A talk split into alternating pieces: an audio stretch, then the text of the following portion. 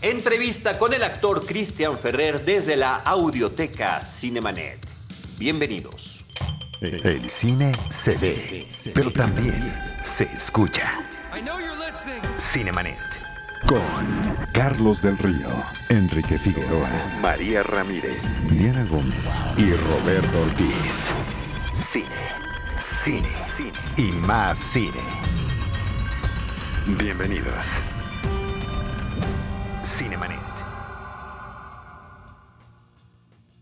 Arroba Cinemanet en Twitter, facebook.com diagonal Cinemanet, Cinemanet 1 en Instagram y Cinemanet 1 en YouTube son nuestras redes sociales. Este es el espacio dedicado al mundo cinematográfico. Yo soy Carlos del Río, les doy la más cordial bienvenida y les saludo con un nuevo episodio de la Audioteca Cinemanet. Desde nuestros archivos, particularmente de nuestro YouTube, donde tenemos la entrevista que realizamos con Cristian Ferrer en Efecto TV el 26 de septiembre del 2014. Eh, se las traemos aquí, recordándolas sobre todo porque la trayectoria de Cristian Ferrer ha sido continua desde que inició muy joven sus participaciones en el cine. En el 2009, la poderosa película Sin Nombre mostró al mundo a un joven actor con una gran carrera por delante. Cristian Ferrer interpretaba entonces a El Smiley, un niño inmerso en el terrible mundo de los maras salvatrucha. Desde entonces, ha participado en cintas nacionales e internacionales que han destacado por su calidad temática y contenido social. Cristian se ha forjado trabajando con grandes actores y directores del cine mexicano contemporáneo, interpretando a diversos y complejos personajes, como a un joven cuya vida transcurre en el entorno del narcotráfico en El infierno, o Doroteo, un novato en una banda de secuestradores en Días de Gracia, cinta que le valió su primera nominación al Ariel de la Academia Mexicana de Artes y Ciencias Cinematográficas como Mejor Coactuación Masculina y fue nombrado como Promesa Masculina del Año por la Canacine. También interpretó al violento y temible hijo de una lideresa de comerciantes en Tepito en Besos de Azúcar. En tercera llamada, vimos a Christian como un simpático miembro de staff teatral acosado por emos. En el 2013 nos presentó a un bien intencionado e ingenuo inmigrante mexicano en Alemania en la película Guten Tag Ramón, recibiendo su segunda nominación al Ariel, esta vez como actor protagónico. Su presencia ha sido constante en el cine, con reconocidos cortos y largometrajes. 600 millas le brindó una nominación más al Ariel, también ha participado en El Ocaso de Juan, La Habitación y Extraño pero Verdadero, entre muchos otros filmes. Bienvenido a Cinemanet y Efecto TV, Cristian Ferrer. Bienvenido a Cinemanet y Efecto TV, Cristian Ferrer. Audioteca Cinemanet. Muy bien, muchas gracias por la invitación. Gracias. Cristian. Carlos, ¿cómo estás? ¿Qué pasó, Sof? No, pues este, contentísimos de tener a Cristian acá. La película Guten Tag Ramón está en su sexta semana de exhibición en México con un estupendo recibimiento de parte del público, también por supuesto en taquilla. Eh, eso me parece que es importante. Es de las pocas películas mexicanas que después de la primera semana aumenta el número de copias. Muy bien. Eh, la distribución de la cinta pues ya ha sido a nivel nacional. La película ha gustado mucho.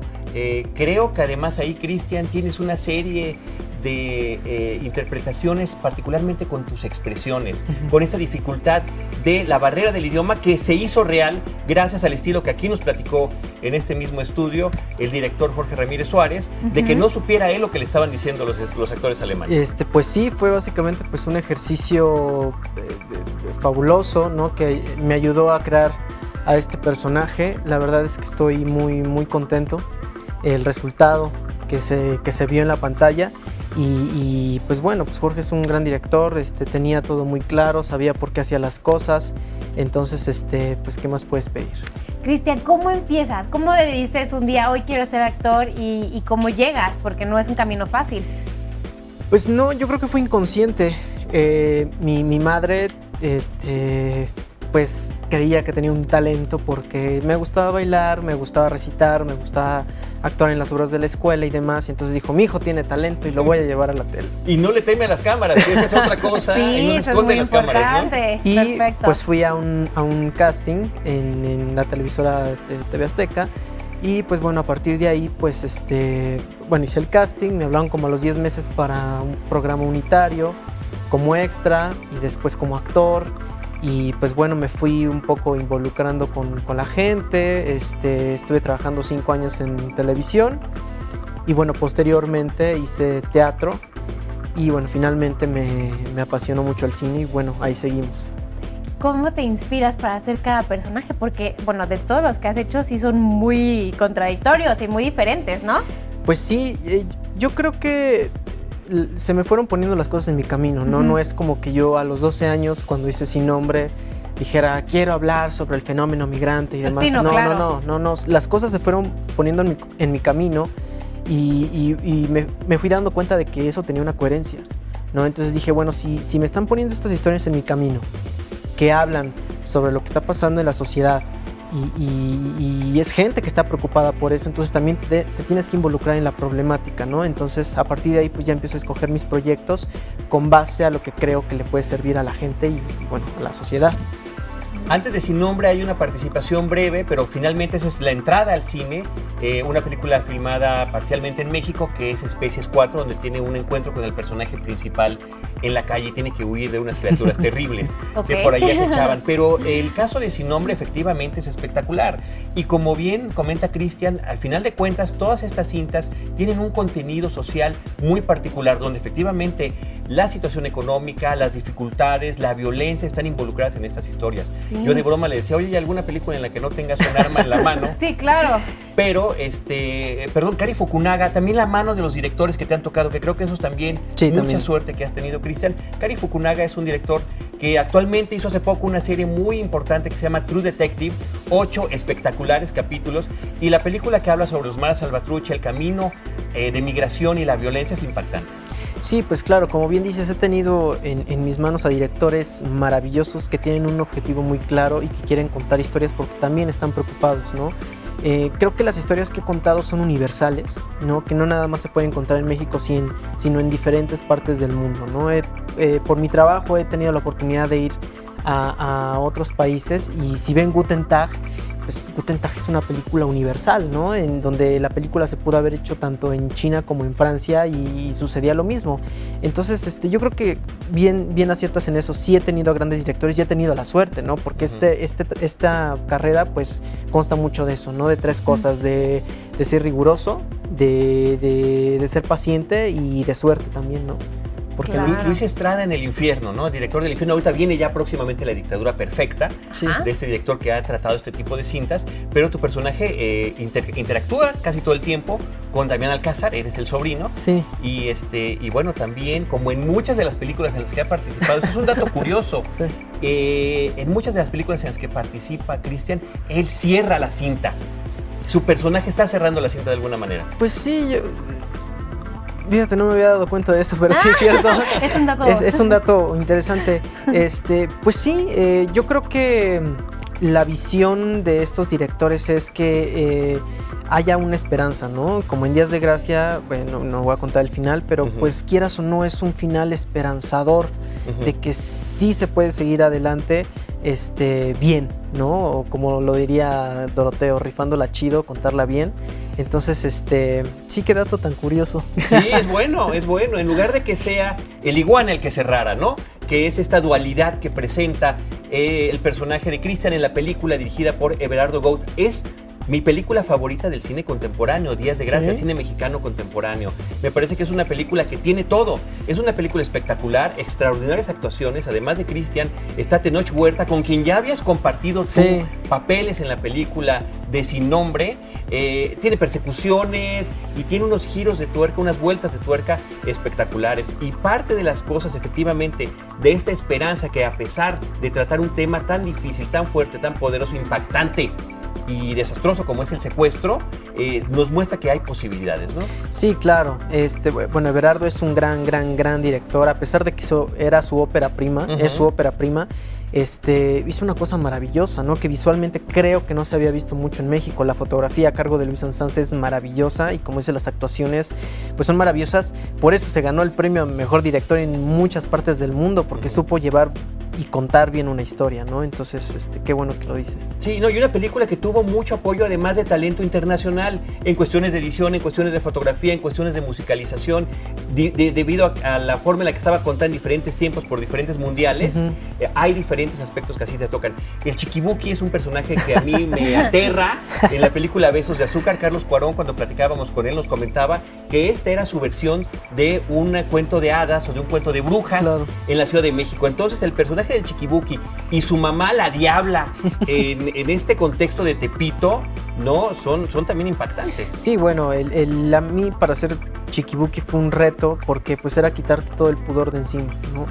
Es un personaje este, muy violento, eh, vulgar, entonces este, eso no está en mi registro, entonces sí era como, como des- despegarme realmente del Christian Ferrer y, este, y bueno, con la ayuda de Verónica Falcón, que es sin duda una gran Bueno, actriz, entre los este, dos. entre los dos. Pues sí, provocamos creo ese miedo en el público y, y eso es lo que uno, uno espera como actor, ¿no? Eh, poder sembrar algo en el espectador.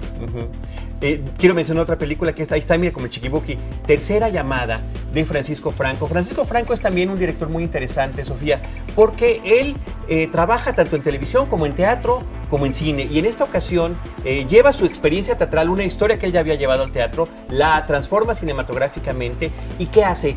Crea un equipo coral, una serie de actores de todas las épocas, de diferentes medios, porque también están conviviendo con actores que están más identificados con el medio televisivo. Y creo que efectivamente poder destacar, Rebeca Jones se me hace que destaca, eh, tuvo la nominación a mejor eh, actriz eh, coactuación femenina en los Arieles, pero también el Nachito, que es un personaje muy simpático, un, de- porque hay grandes dramas ahí detrás del escenario, ¿no? Pero Nachito, que es el que ayuda en el staff y que de repente lo están persiguiendo unos emos, ¿no? O sea, tiene que andarse cuidando de unos emos cada que sale del teatro. Sí, claro. Pues bueno, Nachito es un personaje muy divertido. Este, para mí el hacer esa película significó muchísimo. Yo le tengo mucho amor al teatro. De hecho, esperemos que este año regresemos al teatro porque nutre. Ujú. Este, la verdad es que eh, los que hicimos esa película lo hicimos porque amamos el teatro, porque sabemos lo que cuesta y porque es una peli universal que habla sobre la importancia que les damos a las cosas, ¿no? Qué tan, qué, a, a qué lugar podemos llegar, qué tanto podemos llegar por, por una pasión, ¿no? Por una ilusión. Entonces para mí esa película es, es maravillosa. ¿Qué tan, qué- ¿Cómo te preparas para cada personaje? Sería difícil decirte porque nunca empiezas por el mismo lugar, nunca tienes al mismo director, nunca tienes eh, la misma complejidad del guion o de tu personaje, no depende de muchísimas cosas. Pero si algo he aprendido es que hay que ser muy riguroso y que hay que estar en tu sitio. No, no por querer destacar entre otros actores ves hacer un trabajo más elevado que al final del día puede llegar a un lugar que sabes que no tiene sentido.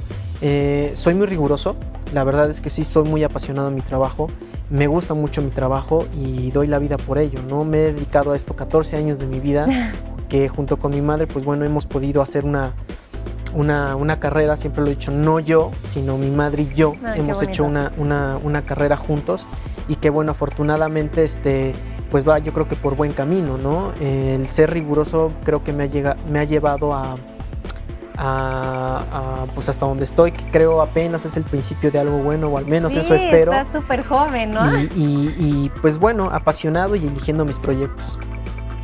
Vienen más películas que ya están terminadas. De repente la cuestión de la postproducción y la exhibición en México. Las Horas Muertas, que es una película que también eh, se exhibió brevemente en cartelera. El año pasado decía la revista Cine Premier donde colaboramos, Gustavo Moeno escribía en Ujú. Cine Premier, tu director en Eddie Reynolds, que eras este, en Morelia el actor que más proyectos llevaba entre cortometrajes y largometrajes. Así Sí. que esta carrera que, que va muy bien, este, te felicitamos. eh, queremos seguir al pendiente Por de lo que estás haciendo.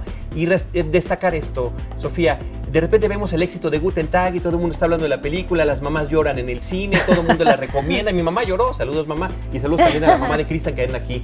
Este, de repente no nos damos cuenta en todas estas películas, qué bueno que no decimos es el mismo muchachito de, porque cada experiencia, cada personaje ha sido Claro. distinto.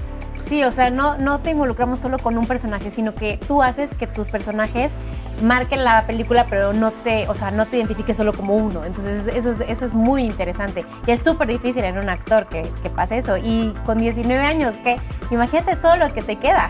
Así es. Bueno, No, qué, qué bárbaro, ¿eh? Pues Muchas muchísimas gracias. felicidades. Y bueno, estaremos al pendiente de ti, como dice Carlos. ok, perfecto. Muchísimas gracias. Danos tus redes sociales, Sí. ¿dónde te podemos seguir? Pues bueno, este Cristian Ferrer, eh, eh, arroba Cristian Ferrer en Twitter y bueno, Cristian Ferrer en Facebook, ahí me pueden localizar y pues bueno, ahí los espero. Esto fue Cinemanet. Con Carlos del Río, Enrique Figueroa, María Ramírez, Diana Gómez y Roberto Ortiz. El cine se ve, pero también se escucha.